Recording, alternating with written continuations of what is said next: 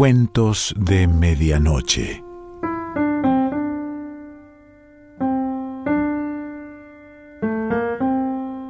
El cuento de hoy se titula El sacristán y pertenece a William Somerset Maugham.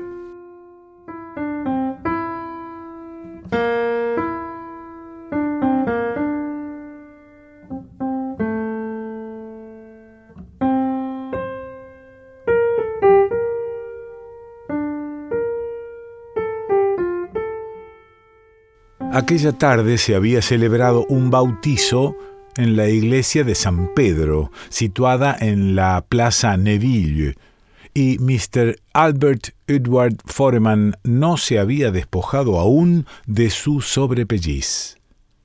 Conservaba sus mejores sobrepellices guardadas cuidadosamente. Los pliegues parecían hechos de metal y no de tela, y las usaba solo en las grandes ocasiones en que se celebraban funerales o casamientos, porque la iglesia de San Pedro estaba considerada como el templo más aristocrático para tales ceremonias. Aquel día tenía puesta su sobrepelliz de uso diario. La llevaba con orgullo porque la consideraba un símbolo que dignificaba su ministerio la cuidaba con esmero planchándola personalmente. Durante los 16 años que había sido sacristán de aquella iglesia, había reunido una serie de tales vestiduras y no había querido nunca desprenderse de ninguna, por muy viejas que estuviesen. Las conservaba todas cuidadosamente envueltas en papel de seda en el cajón inferior del armario de su dormitorio. Aquella tarde el sacristán se ocupaba en acomodar silenciosamente la tapa de madera pintada de la pila bautismal y en poner en su lugar una silla llevada allí para que se sentara una señora inválida.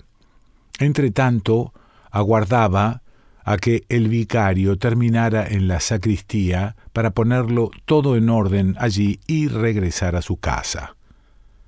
De pronto notó que el vicario cruzaba el presbiterio, haciendo una genuflexión ante el altar mayor, y se acercaba a él por la nave lateral, revestido aún con los ornamentos. ¿Qué andará haciendo de un lado para otro? se preguntaba el sacristán, añadiendo en un tono típicamente londinense, ¿acaso tío comprende que he de irme para tomar el té? El vicario, un hombre enérgico, rubicundo, que representaba unos cuarenta años de edad, había sido nombrado recientemente. Albert Edward se lamentaba aún de la partida de su antecesor, un sacerdote de la antigua escuela, que pronunciaba sermones con pausada y dulce voz y que solía comer fuera con frecuencia en compañía de sus feligreses más aristocráticos. Le agradaba que las cosas referentes a la iglesia se hicieran de una forma determinada y nunca alborotaba por nada. Era un hombre completamente distinto del nuevo vicario que se inmiscuía en todo. Sin embargo, Albert Edward se mostraba tolerante. La iglesia se hallaba situada en un barrio excelente y sus feligreses eran personas de gran cultura. El nuevo vicario había ejercido anteriormente su ministerio en el barrio del este de Londres y era muy comprensible que no se aviniera de pronto con los modales discretos de su elegante feligresía. Sin duda, solía decir Albert Edward, está algo desorientado, pero tengan paciencia de concederle el tiempo indispensable y ya verán cómo se amolda. Cuando el vicario hubo llegado a una distancia suficiente como para poder dirigirse al sacristán sin levantar la voz más de lo que era propio en un lugar sagrado, se detuvo y dijo Querido Foreman, le agradecería que me acompañara un momento a la sacristía. Tengo algo que decirle. Bien, señor. El vicario aguardó a que se acercara y a continuación echaron a andar. Ha sido un bautizo muy bonito, dijo el sacristán. Lo que más me llamó la atención fue que el niño cesó de llorar en cuanto usted lo alzó. He notado que suelen hacer eso con frecuencia, repuso el vicario con una sonrisa. Tal vez no sea de extrañar, ya que ha tenido usted tanta práctica en este sentido. El vicario sentía una especie de secreto orgullo sabiéndose capaz de calmar a cualquier niño llorón por su forma de alzarlo, y no ignoraba la embobada admiración con que lo miraban los padres y las nodrizas cuando acomodaba a la criatura en la curva de su brazo. El sacristán sabía perfectamente cuánto le complacía que le felicitaran por el talento que demostraba en este sentido. El vicario entró en la sacristía delante de Albert Edward y éste se mostró algo sorprendido al notar la presencia de los dos celadores de la iglesia. No los había visto entrar. Le saludaron haciendo una apacible inclinación con la cabeza. Buenas tardes, milord. Buenas tardes, señor, dijo Albert dirigiéndose a uno y otro. Ambos eran hombres de edad y habían sido celadores de la iglesia casi tanto tiempo como Albert Edward Sacristán. Estaban sentados tras una hermosa mesa que el anterior vicario había adquirido en Italia hacía muchos años. El vicario se sentó en el sillón desocupado que se hallaba entre ambos y Albert Edward permaneció en pie, separado de ellos por la mesa, preguntándose cuál sería el motivo de la cita. Aún recordaba claramente la ocasión en que el organista cayó en desgracia, y el trabajo que les había costado a todos ocultar el hecho porque en una iglesia de la categoría de San Pedro de la Plaza Neville no podía permitirse que se comentara ningún escándalo por pequeño que fuese. En el rubicundo rostro del vicario brillaba una mirada de firmeza y de bondad a la vez, pero la expresión de los otros era más bien acongojada. El sacristán pensó que tal vez el vicario hubiera estado sermoneándolos, parecía haberlos inducido a hacer algo con lo que no estaban de acuerdo y daban la impresión de no hallarse satisfechos.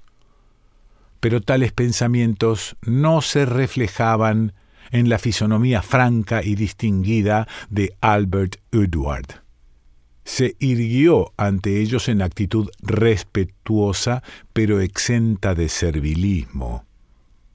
Había estado al servicio de diversas personas antes de ser designado para el puesto eclesiástico que desempeñaba, pero, eso sí, había sido únicamente en casa de personajes de alcurnia y su conducta fue siempre intachable inició su carrera como simple paje de un príncipe mercader y fue ascendiendo desde ordenanza de cuarta categoría hasta llegar a primera.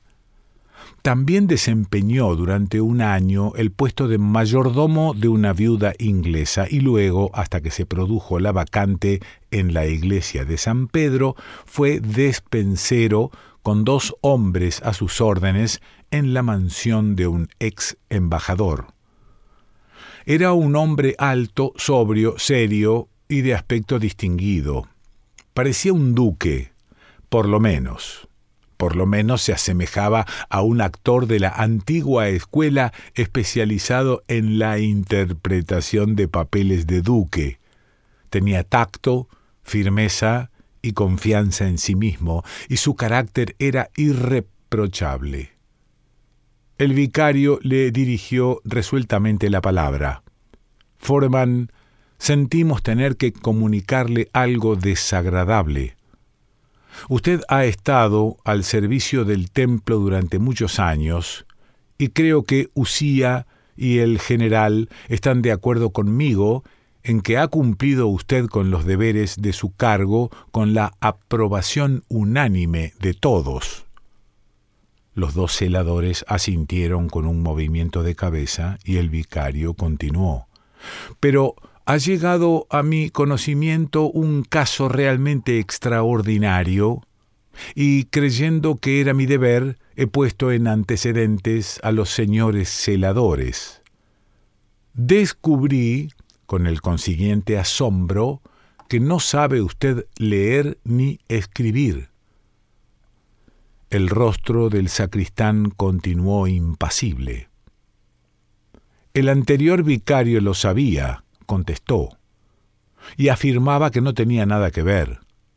También solía decir que, en su opinión, el mundo era demasiado instruido. Es lo más asombroso que he oído, exclamó el general. Entonces, ¿ha sido usted sacristán de esta iglesia durante dieciséis años sin haber aprendido a leer ni a escribir? Comencé a trabajar cuando tenía doce años. El cocinero trató en más de una ocasión de enseñarme, pero, por lo visto, yo no tenía habilidad para aprender. Luego, por una razón o por otra, no tuve tiempo. Tampoco he sentido nunca necesidad de saber. En mi opinión, muchas personas pierden demasiado tiempo leyendo, cuando en cambio podrían hacer algo útil. Pero, ¿no le interesan a usted las noticias? le preguntó el otro celador. ¿No le agradaría saber escribir una carta? No, milord. Creo desenvolverme muy bien sin saber esas cosas. Y de un tiempo a esta parte se publican tantas fotografías en los periódicos que logro enterarme bastante bien de lo que ocurre. Mi esposa es una mujer muy educada, y si deseo escribir una carta, ella me la escribe. Los dos celadores miraron desconsoladamente al vicario y luego bajaron la vista. Bien, Mr. Foreman, he cambiado impresiones con estos señores, y los tres estamos conformes en que la situación es insostenible. No podemos consentir que en una iglesia tan importante como la de San Pedro el sacristán sea analfabeto. Albert Edward comenzó a mover maquinalmente la cabeza. Su rostro, delgado y pálido, enrojeció, pero no pronunció una sola palabra. Sepa usted, estimado Foreman, que no tengo la menor queja contra usted. Desempeña su cometido a mi entera satisfacción tengo el más elevado concepto tanto de su carácter como de su capacidad. Pero no tenemos derecho a correr el riesgo de que surja cualquier infidente debido a su ignorancia. Es una cuestión de previsión y de principios. Pero ¿no podría usted aprender? le preguntó el general. No, señor. Me temo que no. Por lo menos ahora. Debe usted saber que no soy tan joven, y si cuando era niño no lograba que me entrara nada en la cabeza, no creo que exista ahora la menor posibilidad. No deseamos ser desagradecidos con usted, Mr. Foreman, dijo el vicario, pero tanto los señores celadores como yo estamos completamente decididos. Le daremos tres meses de plazo y si en este tiempo no aprende usted a escribir, lamento tener que decirle que deberá retirarse. A Albert Edward no le había sido nunca simpático el nuevo vicario. Había dicho desde el primer momento que las autoridades eclesiásticas se habían equivocado al confiarle una iglesia de la categoría de la de San Pedro. A su juicio, no era la persona indicada para atender a una congregación tan selecta como lo eran sus feligreses. Lo siento mucho, señor, pero creo que no hay solución. Soy un caballo demasiado viejo para aprender un trote ligero. He vivido muchos años sin saber leer ni escribir, y no me vanaglorio de ello porque la propia alabanza no constituye ninguna recomendación. No me importa repetir que he cumplido mi deber en el camino de la vida, que me ha tocado en suerte recorrer, y también he de manifestar que creo firmemente que si pudiera aprender ahora, no querría hacerlo. En este caso, Foreman, y lo siento realmente, no le queda otra solución que retirarse. Sí, señor, lo comprendo. Tendré mucho gusto en presentarle mi renuncia tan pronto como encuentre usted quien me sustituya. Pero cuando Albert Edward, con su cortesía habitual, hubo cerrado la puerta de la iglesia tras el vicario y los dos celadores, le fue imposible soportar la afrenta y notó que sus labios temblaban. Regresó lentamente a la sacristía y colgó su sobrepelliz de la percha correspondiente. Suspiraba al recordar los grandes funerales y las elegantes bodas de que aquella prenda había sido testigo. Lo ordenó todo, se puso la americana y con el sombrero en la mano se dirigió al exterior por la nave lateral, cerrando con llave la puerta al salir. Cruzó la plaza y, ensimismado con los recuerdos del pasado, no acertó a dar con la calle que conducía a su casa, donde le esperaría una taza de té. Seguía andando lentamente por otra calle. Sentía oprimido el corazón. No sabía qué hacer.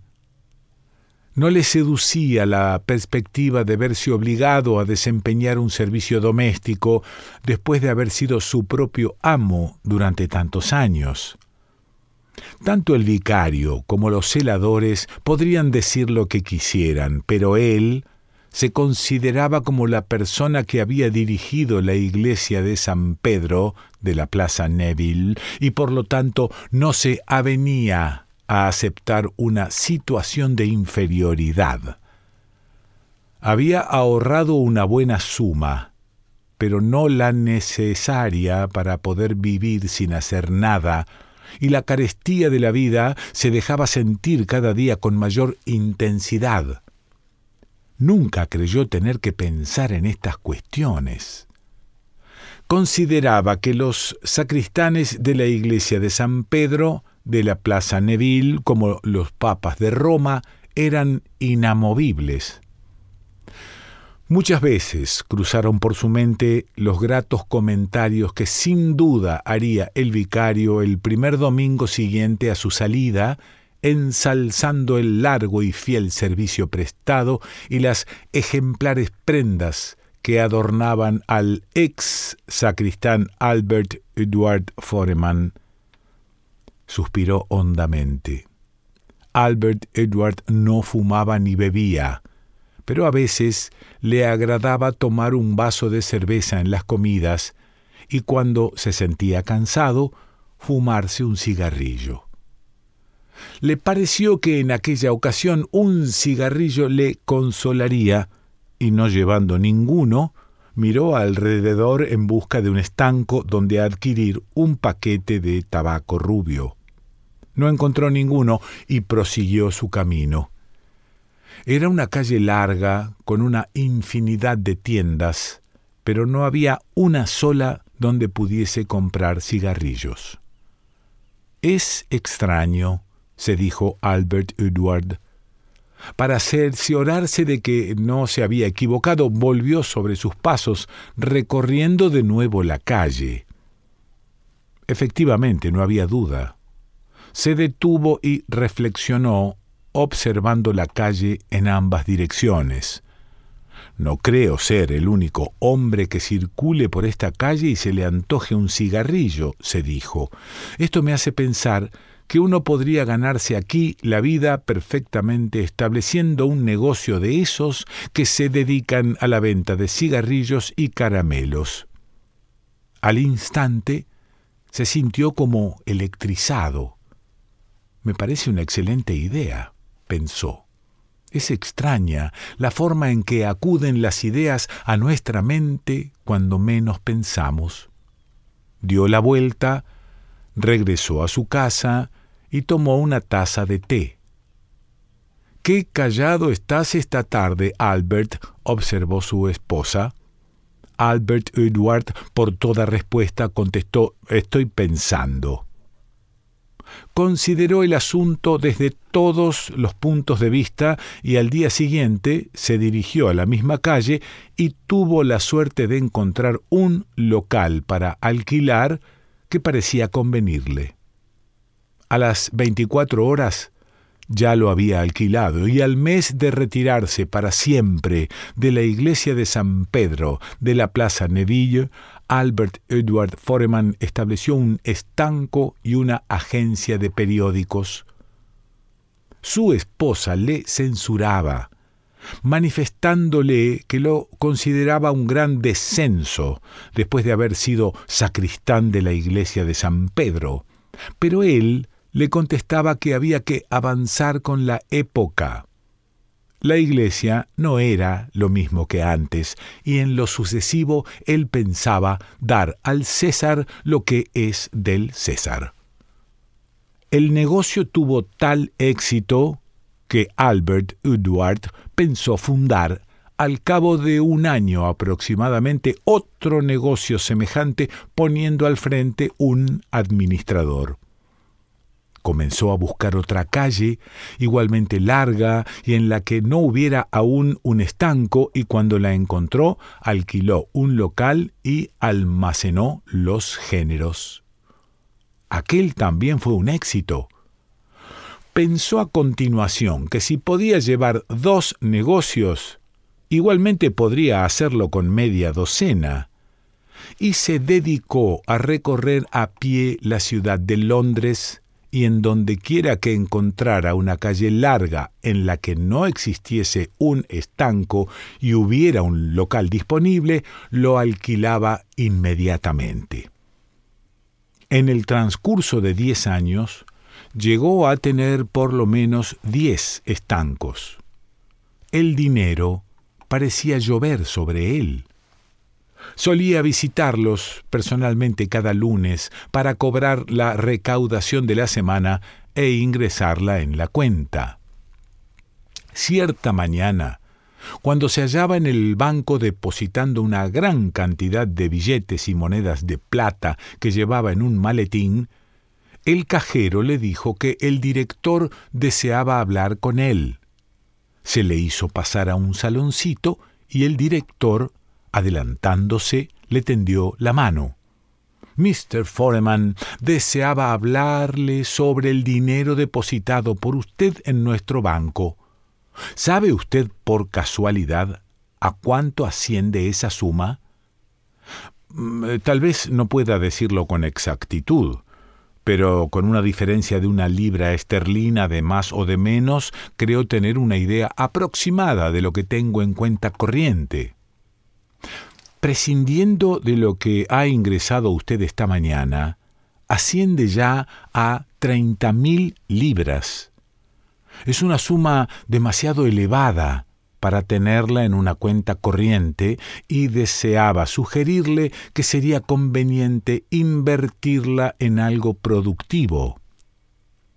No quisiera correr ningún riesgo, señor, repuso Albert, y sé que en el banco están completamente seguras. Esto no debe preocuparle a usted lo más mínimo. Nosotros le haremos una lista de los títulos y valores que producen una renta segura y le dejarán más interés que el que podría ofrecerle el banco. Una mirada inquieta alteró el rostro plácido y distinguido de Mr. Foreman.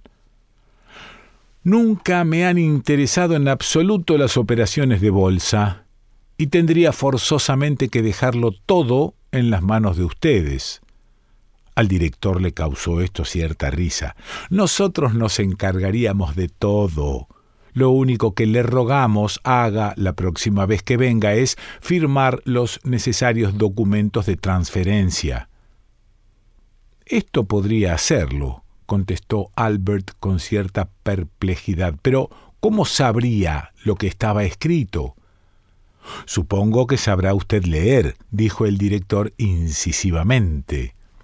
La mirada de Mr. Foreman lo desarmó. Ahí es precisamente donde está la dificultad. No sé leer. Comprendo que resulta ridículo, pero así es efectivamente. No sé leer ni escribir, tan solo sé firmar, y eso porque tuve que aprenderlo cuando me establecí. El director se sintió tan sorprendido que se incorporó. Es la afirmación más extraña que oí jamás. Nunca tuve oportunidad de aprender, señor, hasta que fue demasiado tarde y entonces me negué obstinadamente. El director lo miró como si fuera un monstruo prehistórico y le dijo Así pues, ¿ha sabido usted montar ese importante negocio y amasar una enorme fortuna sin saber leer ni escribir? Bendito sea Dios. ¿Qué hubiera llegado a ser usted si hubiese aprendido? Eh, probablemente, le contestó Mr. Foreman con una leve sonrisa, hubiera seguido siendo sacristán de la iglesia de San Pedro de la Plaza Neville. William Somerset Moham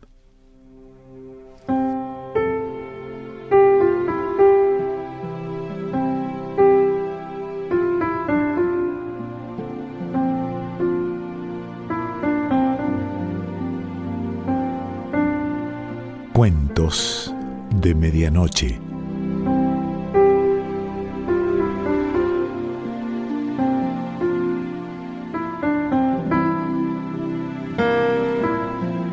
Selección Pancho Mondino. Idea y lectura Quique Pessoa.